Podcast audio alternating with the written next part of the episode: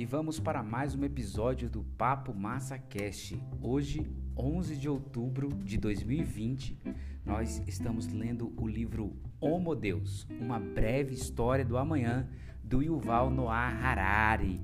E está muito emocionante porque agora nós vamos começar a nos direcionar para o futuro. Nessa parte 3 do livro, como eu já havia falado antes para vocês, Yuval agora começa a nos apresentar quais serão as ameaças né, para a humanidade no futuro muito próximo e que a gente precisa estar atento aí cada vez mais. O capítulo 9 tem por título O Grande Desacoplamento. Nós vamos realmente ali navegar em três grandes questões. Os humanos é, perderão sua utilidade econômica e militar, segundo aqui as, as condições que ele coloca. Né? Em decorrência, o sistema econômico e político deixará de lhe atribuir muito valor, porque o ser humano né, estaria, ali perdendo seu valor. Depois ele vai falar também sobre o sistema ainda dará valor aos humanos coletivamente, mas não em indivíduos, como é hoje no processo liberal. E também ele vai colocar como terceira opção o sistema ainda dará valor a alguns indivíduos únicos, mas estes construirão uma nova elite de super-humanos. Então a gente vai trabalhar dentro desse possível futuro que o Val apresenta aqui. Vamos deixar de conversa e vamos partir para a leitura. Simbora!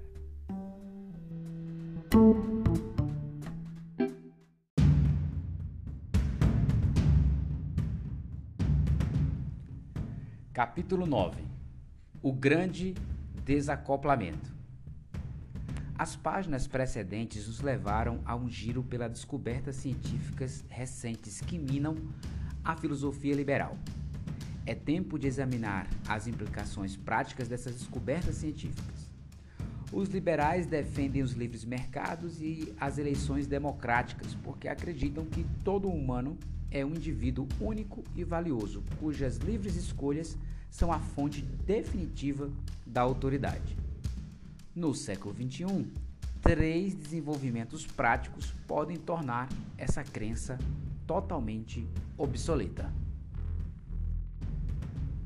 1. Um, os humanos perderão sua utilidade econômica e militar e, em decorrência, o sistema econômico e político deixará de lhes atribuir muito valor. 2 o sistema ainda dará valor aos humanos coletivamente, mas não a indivíduos únicos. 3. O sistema ainda dará valor a alguns indivíduos únicos, mas estes constituirão uma nova elite de super-humanos avançados e não a massa da população. Examinemos essas três ameaças detalhadamente. A primeira, de que os desenvolvimentos tecnológicos farão com que os humanos sejam economicamente e militarmente inúteis, não vai demonstrar que o liberalismo está errado no nível filosófico, mas na prática, conceber como a democracia, os livres mercados e outras instituições liberais sobreviverão a tamanho golpe. Afinal, o liberalismo não se tornou a ideologia dominante simplesmente porque seus argumentos filosóficos eram mais precisos seu sucesso se deve ao fato de haver muito sentido político, econômico e militar na atribuição de valor a cada ser humano. Nos campos de batalha em massa das guerras industriais modernas e nas linhas de produção em massa das economias industriais modernas, cada humano contava. Havia valor em cada par de mãos que pudessem empunhar um fuzil ou até mesmo puxar uma alavanca. Em 1973, as casas reais da Europa enviaram seus exércitos para estrangular a Revolução Francesa em seu berço. Os agitadores em Paris reagiram proclamando a Levier en masse, en masse e desencadearam a Primeira Guerra Total. Em 23 de agosto, a Convenção Nacional decretou: Deste momento até quando seus inimigos tiverem sido expulsos do solo da República, Todos os franceses estão permanentemente convocados para servir nos exércitos. Os jovens deverão lutar, os homens casados deverão forjar as armas e transportar provisões, as mulheres farão tendas e roupas e servirão nos hospitais, as crianças farão tecidos de velhos fiapos e os velhos irão para as praças públicas para despertar a coragem dos combatentes e pregar o ódio aos reis e à união da república. Esse decreto lança uma luz interessante sobre o mais famoso documento da Revolução Francesa, a Declaração dos Direitos do Homem e do Cidadão, o qual reconhece que todos os cidadãos têm igual valor e iguais direitos políticos. Seria coincidência os direitos universais terem sido proclamados na mesma conjuntura histórica em que a Convocação Universal foi decretada? Embora estudiosos possam equivocar-se quanto às relações exatas entre os dois eventos, nos dois séculos seguintes, um argumento comum em defesa da democracia explicava que conceder direitos políticos ao povo é bom porque os soldados e os trabalhadores de países democráticos têm desempenho melhor do que aqueles que atuam em ditaduras. Alegadamente, assegurar ao povo direitos políticos aumenta sua motivação e a sua iniciativa, o que é útil tanto no campo de batalha como no chão de fábrica. Por isso, Charles Eliot, presidente de Harvard de 1869 a 1909, escreveu em 5 de agosto de 1917 no New York Times: Exércitos democráticos combatem melhor do que exércitos organizados aristocraticamente e governados autocraticamente, e que os exércitos de nações nas quais as massas do povo determinam a legislação, elegem seus servidores públicos, resolvem questões de paz e guerra e lutam melhor do que os exércitos de um autocrata que governa por direito hereditário e por delegação do Todo-Poderoso. Um raciocínio semelhante estava por trás da emancipação das mulheres na esteira da Primeira Guerra Mundial ao perceber o papel vital das mulheres em guerras industriais, os países viram a necessidade de lhes dar direitos políticos em tempos de paz.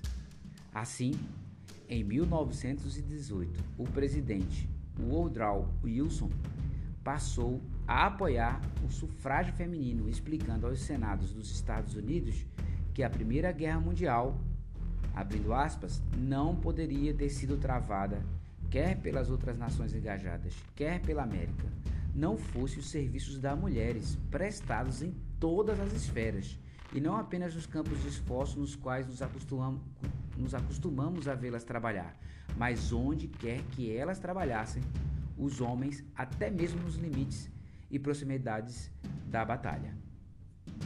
Não seremos dignos de confiança nem merecemos ser se não emanciparmos com a mais completa emancipação. No entanto, no século XXI, a maioria, tanto de homens como de mulheres, perdeu seu valor militar e econômico. A convocação em massa das duas guerras mundiais já é passado. Os exércitos mais avançados deste século se apoiam muito mais em tecnologia no lugar de um número ilimitado de buchas para canhão, agora só se precisa de um número reduzido de soldados altamente treinados, um número ainda menor de forças especiais de supercombatentes e um punhado de especialistas que sabem como produzir e utilizar a tecnologia de ponta. Forças high-tech, tripuladas por drones sem pilotos e vermes cibernéticos, estão substituindo os exércitos de massas do século XX, e os generais delegam cada vez mais suas decisões e críticas a algoritmos. Além da imprevisibilidade e da suscetibilidade ao medo, à fome e ao cansaço, soldados de carne e osso pensam e se movimentam numa escala de tempo cada vez mais irrelevante. Desde os tempos de Nabucodonosor até os de Saddam Hussein, apesar dos inúmeros aprimoramentos tecnológicos, a guerra era travada segundo uma escala de tempo orgânica. Discussões levavam horas, batalhas duravam dias e guerras eram travadas durante anos. Guerras cibernéticas, no entanto, podem durar apenas alguns minutos. Quando uma tenente, durante seu turno no cybercomando, notar que algo estranho está em curso, ela pega o telefone para falar com seu superior, que imediatamente alerta a Casa Branca. No instante Porém, em que o presidente estende a mão para pegar o telefone vermelho, a guerra já está perdida. Em segundos, um cyberataque sofisticado pode derrubar toda a grade de poder dos Estados Unidos, reduzir a escombros os centros de controle de voo, causar acidentes industriais em usinas nucleares e instalações químicas, desbaratear a polícia, o exército e redes de comunicação da inteligência e apagar registros financeiros de modo que trilhões de dólares desapareçam se deixar vestígios e ninguém sabe quem possuiu o que. A única coisa que restringe a histeria pública é que, com a internet, a televisão e o rádio fora de ação, os cidadãos não terão ciência da magnitude do desastre. Numa escala menor, suponha que dois drones combatem no ar. Um deles não pode disparar um tiro sem receber primeiro o aval de algum operador humano em algum bunker. O outro drone, o drone é totalmente autônomo. Quem você acha que vai prevalecer? Se em 2093 a decrépita União Europeia enviar seus drones e ciborgues para extinguir uma nova revolução francesa, a Comuna de Paris colocará em ação todo hacker, computador e smartphone disponível, mas terá pouco uso para a maioria dos humanos, exceto talvez como escudos. É como se é com esse discurso, ainda hoje, em muitos conflitos simétricos, que a maioria dos cidadãos está reduzida a servir de escudo humano para os armamentos avançados. Ainda que você dê mais importância à justiça do que à vitória, provavelmente vai optar por substituir seus soldados e pilotos por robôs autônomos e drones. Soldados humanos assassinam, estupram e pilham e, mesmo quando tentam se comportar com frequência, matam civis por enganos. Computadores programados com algoritmos éticos podem se conformar com muito mais facilidade às regras mais recentes da Corte Criminal Internacional. Na esfera da economia, a aptidão para manejar um martelo ou apertar um botão também está se tornando menos valiosa do que era antes, o que põe em perigo a aliança crítica entre o liberalismo e o capitalismo. No século XX, liberais explicaram que não temos de escolher entre ética e economia. Proteger direitos e liberdades humanas era um tanto a coisa mortal a ser feita quanto, chave do, quanto a chave perdão, do crescimento econômico. Grã-Bretanha, França e Estados Unidos alegadamente prosperavam porque tinham liberalizado suas economias e suas sociedades, e se a Turquia, o Brasil ou a China quisessem tornar-se igualmente prósperos, deveriam fazer o mesmo. Em muitos, se não a maioria, dos casos era o argumento econômico mais do que o argumento moral que convenceu tiranos e juntas a se liberalizarem. Perdão. No século XXI, o liberalismo terá muito mais dificuldades para se vender. À medida que as massas perdem sua importância econômica, a proteção dos direitos e liberdades humanas podem continuar a ser moralmente justificáveis, mas o argumento moral sozinho será suficiente? As elites e os governos continuarão a dar valor a cada ser humano, mesmo que ele não compareça com dividendos econômicos? No passado, havia muitas coisas que somente os humanos podiam fazer. Mas hoje, robôs e computadores estão assumindo esse papel e logo poderão sobrepujar os humanos no cumprimento da maioria das tarefas. É verdade que o funcionamento dos computadores é muito diferente dos humanos e parece improvável que eles se tornem humanoides em pouco tempo. Em particular, não parece que computadores estejam prestes a ter consciência, nem emoções e sensações. As últimas décadas assistiram a um avanço imenso na inteligência de computadores, mas o avanço na consciência dessas máquinas foi nulo. Até onde sabemos, computadores não são, em 2016, abrindo parênteses aqui que é o ano que está sendo escrito esse livro, mais conscientes do que seus protótipos na década de 1950. No entanto, estamos à beira de uma grave revolução. Humanos correm o perigo de perder o seu valor porque a inteligência está se desacoplando da consciência.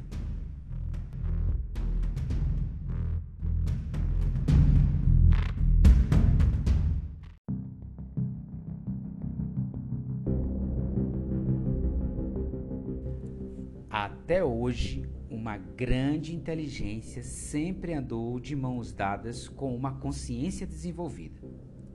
Apenas seres conscientes podiam realizar tarefas que exigissem alto grau de inteligência, como jogar xadrez, dirigir automóveis, diagnosticar doenças ou identificar terroristas. Entretanto, estão em desenvolvimento novos tipos de inteligências não conscientes capazes de realizar essas tarefas muito melhor do que os humanos. Tais tarefas baseiam-se em padrões de reconhecimento, e algoritmos não conscientes podem rapidamente superar a consciência humana no que diz respeito a esses padrões. Filmes de ficção científica geralmente supõem que, para se equiparar à inteligência humana e suplantá-la, computadores terão de desenvolver consciências. Mas a ciência real conta uma história diferente. Poderá haver vários caminhos alternativos que levam à superinteligência, e apenas parte deles passam pelo estreito da consciência.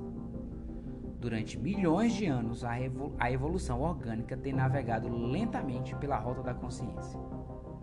A evolução de computadores inorgânicos pode ter superado completamente essas passagens estreitas, tomando um caminho diferente e muito mais rápido para a superinteligência. Isso levanta uma nova questão. Que é realmente importante? A inteligência ou a consciência? Enquanto andavam de mãos dadas, discutir seus valores relativos era apenas um passatempo para filósofos. Porém, no século XXI, isso está se tornando uma questão política e econômica premente. E é sensato dar-se conta de que, ao menos para exércitos e corporações, a resposta é simples e direta. A inteligência é mandatória, mas a consciência é opcional. Exércitos e corporações não podem funcionar sem agentes inteligentes, mas não precisam de consciência nem de experiências subjetivas. As experiências conscientes de um taxista de carne e osso são infinitamente mais ricas do que as de um carro autônomo, que não sente absolutamente nada. O taxista pode curtir música enquanto percorre as suas movimentadas ruas em Seul sua mente pode se expandir quando, com reverência, ele ergue o olhar para as estrelas e contempla os mistérios do universo. Seus olhos podem se encher de lágrimas e de alegria ao ver sua filhinha dar os primeiros passos. Contudo, o sistema não precisa que um taxista faça tais coisas. Tudo o que realmente importa é levar os passageiros do ponto A ao ponto B rapidamente, com segurança e ao menor custo possível. E o carro autônomo em breve estará apto a se sair muito melhor do que motoristas humanos, mesmo que não seja capaz de curtir uma música ou deixar extasiado ou ficar, perdão, extasiado com a magia da existência.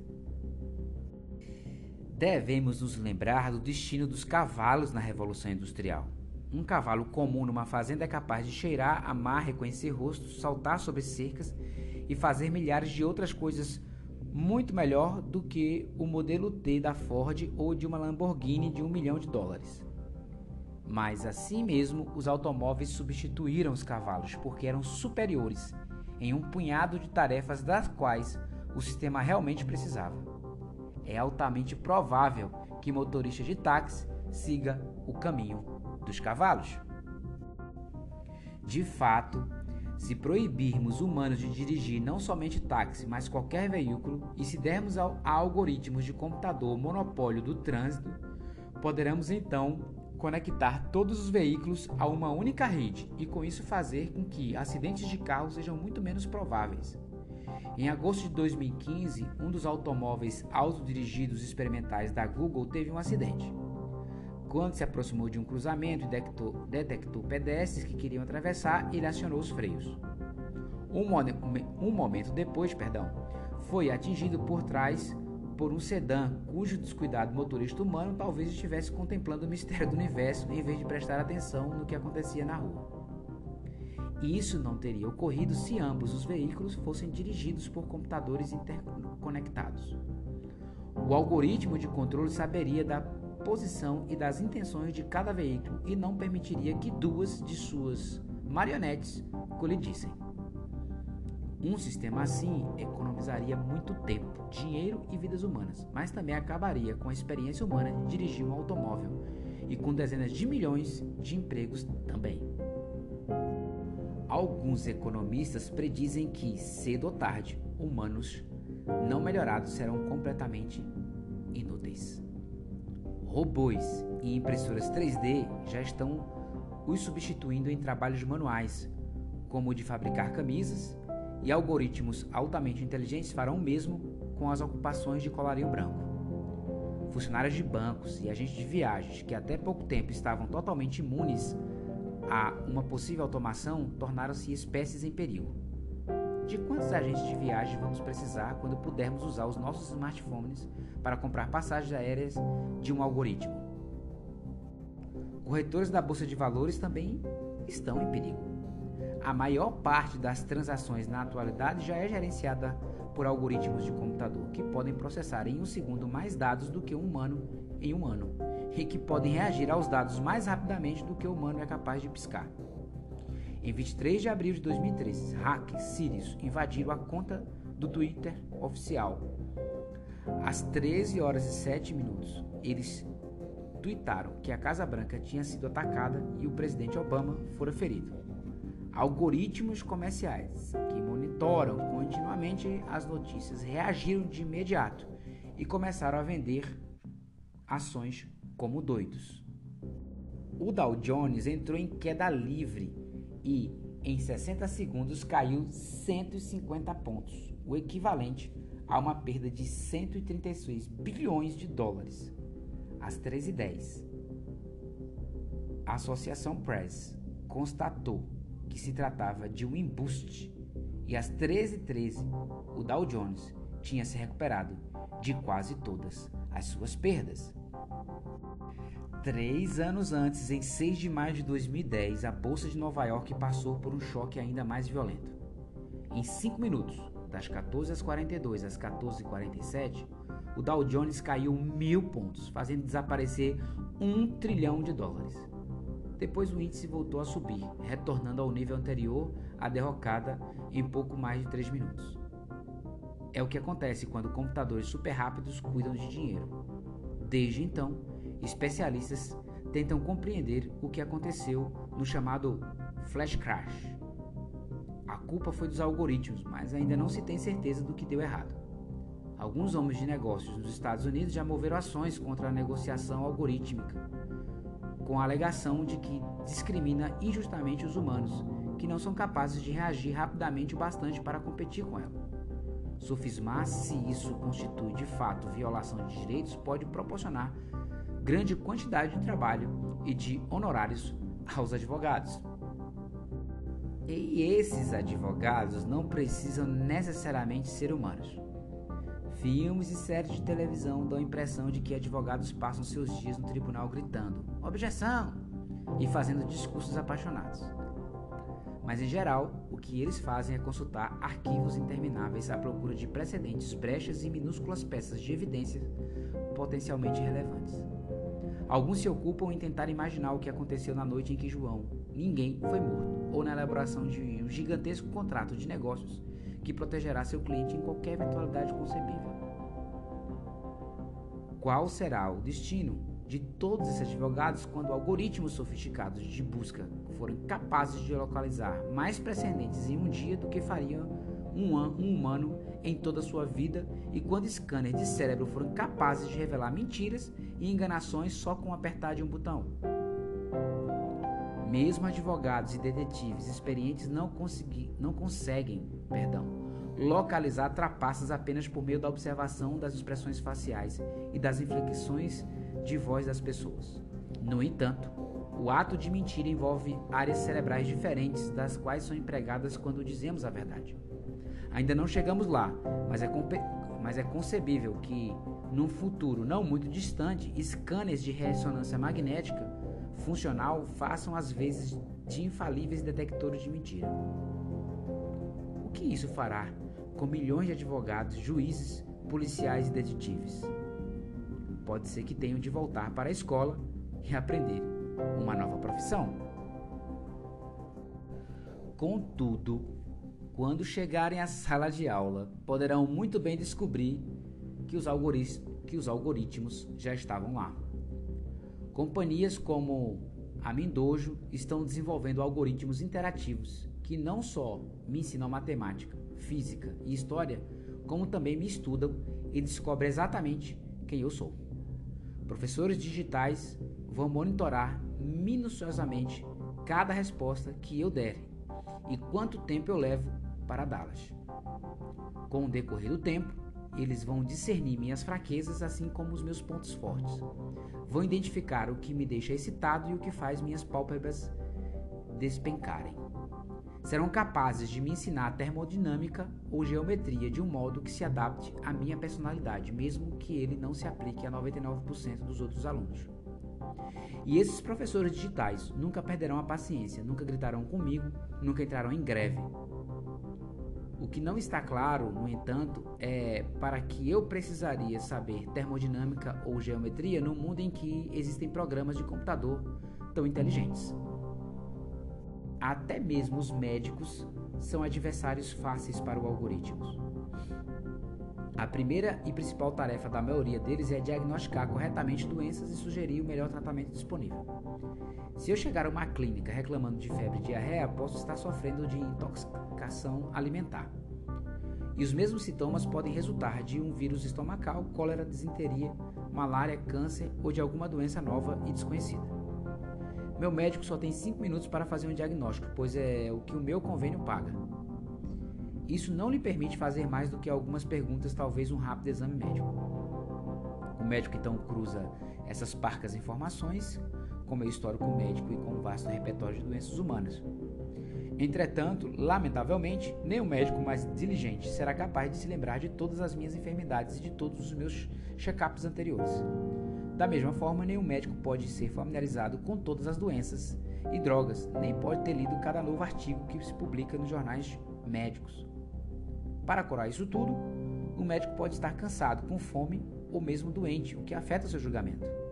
Não é de admirar que médicos não raros se equivoquem em seus diagnósticos ou recomendem um tratamento que não é o melhor para o caso. Considere agora o famoso Watson da IBM, um sistema de inteligência artificial que venceu o programa Jeopardy em 2011, derrotando ex-campeões humanos. O Watson atualmente está sendo preparado para fazer um trabalho mais sério, em particular no diagnóstico de doenças. Uma inteligência artificial como a de Watson teria vantagens potenciais enormes em relação a médicos humanos. Primeiro, por poder armazenar em seus bancos de dados informações sobre todas as doenças conhecidas na história da medicina e, a partir daí, atualizar tais bancos diariamente, não só com a descoberta de novas pesquisas, mas também com estatísticas médicas coletadas em todas as clínicas e em todos os hospitais do mundo. Segundo, o Watson pode estar intimamente familiarizado com todo o meu genoma e o meu histórico médico, bem como com os genomas e o histórico médico dos meus pais, irmãos, primos, vizinhos e amigos. O Watson vai saber instantaneamente se estive no país tropical, se tenho infecções estomacais recorrentes, se houve câncer, se houve casos de câncer intestinal na minha família ou se em toda a cidade houve queixas de diarreia esta manhã. Terceiro, o Watson nunca ficará cansado, com fome ou doente, e terá todo o tempo do mundo para mim. Posso ficar confortavelmente sentado em meu sofá, em casa, respondendo a centenas de perguntas, contando ao Watson o que estou sentindo. Isso é uma boa notícia para a maioria dos pacientes, exceto talvez para os hipocondríacos. Se você está na faculdade de medicina com a expectativa de ainda ser um médico de família daqui a 20 anos, talvez seja bom repensar a sua escolha com um Watson como esse nas imediações, não há muita necessidade de um Sherlock, ou melhor, de um Sherlock Holmes.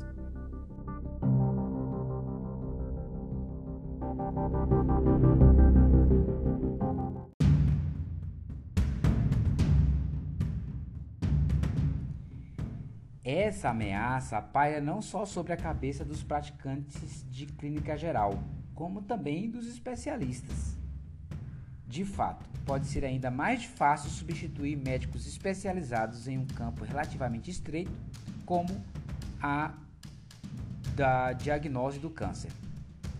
Por exemplo, um experimento recente, um algoritmo de computador diagnosticou corretamente 90% de casos de câncer de pulmão entre os que lhe foram apresentados, enquanto médicos humanos tiveram êxito em apenas 50% deles. Com efeito, o futuro já chegou aqui. Exames de tomografia computadorizadas e mamografia são rotineiramente verificados por algoritmos especializados, os quais fornecem aos médicos uma segunda opinião e às vezes detectam tumores que os médicos deixam passar. Uma série de renitentes problemas técnicos ainda impede que Watson e seus companheiros substituam a maioria dos médicos amanhã de manhã. Mas esses problemas, embora difíceis, só precisam ser resolvidos uma vez. O treinamento de um médico humano é um processo caro e complicado que se estende por anos. Quando o processo está concluído depois de 10 anos de estudos e residências, tudo que daí se obtém é um médico ou um único médico. Para ter dois médicos é preciso repetir todo o processo. Em contrapartida, se e quando forem resolvidos os problemas técnicos que entravam o uso do Watson, tememos não um, mas um número infinito de médicos disponíveis 24 horas por dia, 7 dias por semana em cada canto do mundo. Assim, ainda que, se que seu funcionamento custe 100 bilhões, no longo prazo sairá muito mais barato do que o treinamento de médicos humanos. Claro que nem todos os médicos humanos vão desaparecer. Tarefas que exigem um nível maior de criatividade do que a dos diagnósticos rotineiros continuarão em mãos humanas no futuro previsível. Assim como os exércitos no século XXI aumentam os contingentes de suas forças especiais de elite, Assim, futuros serviços de assistência médica poderão oferecer muito mais aberturas aos equivalentes médicos dos Rangers do Exército e dos SEALs da Marinha. Contudo, assim como exércitos, perdão, contudo, assim como os exércitos não mais precisam de milhões de soldados, os futuros serviços de saúde não vão precisar de milhões de clínicos gerais. E o que vale para médicos vale duplamente para farmacêuticos. Em 2011 foi aberta em São Francisco uma farmácia operada por um único robô. Quando um humano vai a essa farmácia, em segundos o robô recebe todas as receitas do cliente, assim como informações detalhadas sobre outros medicamentos que ele toma e sobre suas alergias. O robô se assegura de que as novas receitas não causam nenhuma reação adversa se combinadas com qualquer outro medicamento ou com alguma alergia e por fim fornece ao cliente a droga requerida. No primeiro ano de operação, o farmacêutico robótico atendeu a 2 milhões de receitas, sem cometer um único erro. Na média, farmacêuticos de carne e osso cometeram erros em 1,7% das receitas. Só nos Estados Unidos isso representa anualmente mais de 50 milhões de erros em receitas.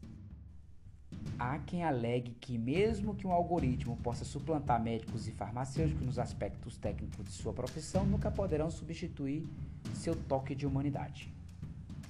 Se sua tomografia computadorizada indicar que você tem câncer, você gostaria de receber a notícia de um médico humano carinhoso, simpático ou de uma máquina? Bem, que tal receber a notícia de uma máquina carinhosa e simpática que modela as palavras que pronuncia de acordo com seu tipo de personalidade? Lembre-se de que os organismos usam algoritmos e que o Watson seria capaz de detectar seu estado emocional com a mesma precisão com que detecta seus tumores. Ao analisar seu DNA, uma, sua pressão sanguínea, assim como inúmeros dados biométricos, o Watson poderia saber exatamente o que você está sentindo. Graças a estatísticas que cobrem milhões de encontros sociais anteriores, poderia lhe dizer exatamente o que você está precisando ouvir, com a inflexão adequada de voz. Com toda a sua decantada inteligência emocional, seres humanos com frequência são assolados por suas emoções e reagem de modo contraproducente. Por exemplo, ao se defrontar com uma pessoa irada, eles começam a gritar e, ao ouvir uma pessoa atemorizada, deixam, de se, é, deixam que se desencadeiem as próprias ansiedades. O Watson nunca sucumbirá a essas tentações. Não tendo emoções próprias, ele sempre vai reagir da melhor maneira ao nosso estado emocional. Essa ideia tem sido parcialmente implementada por alguns serviços de atendimento ao consumidor, como os da iniciativa pioneira da Mattersite Corporation de Chicago. A Mattersite divulga seus produtos com a seguinte advertência: Você alguma vez falou com alguém e sentiu como se tivesse acabado de ter um estalo? A sensação, a sensação mágica que você teve resulta de uma conexão de personalidades. A Matter cria essa sensação todos os dias em centros de atendimento no mundo todo. Quando você liga para um serviço de atendimento ao consumidor com uma demanda ou uma reclamação, Comumente são requeridos alguns segundos para direcionar sua chamada a um representante. Nos sistemas da Matrix Site, sua chamada é direcionada por um algoritmo inteligente. Primeiro, você declara o motivo de sua ligação.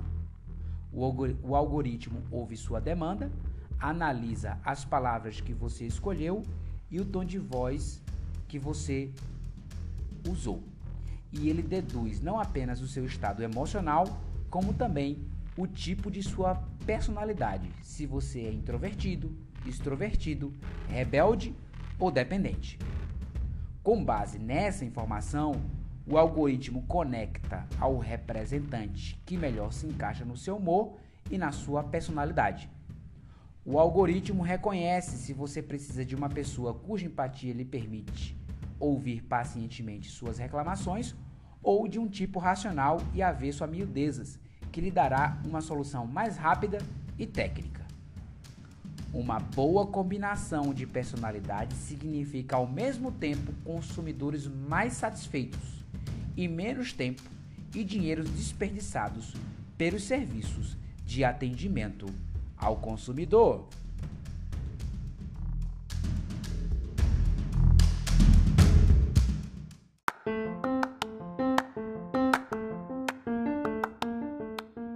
É, meus caros ouvintes, como diz a história, o caldo está engrossando para a humanidade. Com o avanço dos algoritmos e com o avanço da nanotecnologia, da bioengenharia, cada vez mais é, as profissões, como o Ival colocou aqui, taxistas, médicos, clínicos, até mesmo médicos especialistas, farmacêuticos e tantas outras profissões, tendem a ser substituídas em grande massa pelos algoritmos ou por futuros humanoides, né? Que são aqueles robôs que imitam totalmente, eu diria assim, a, a atuação humana.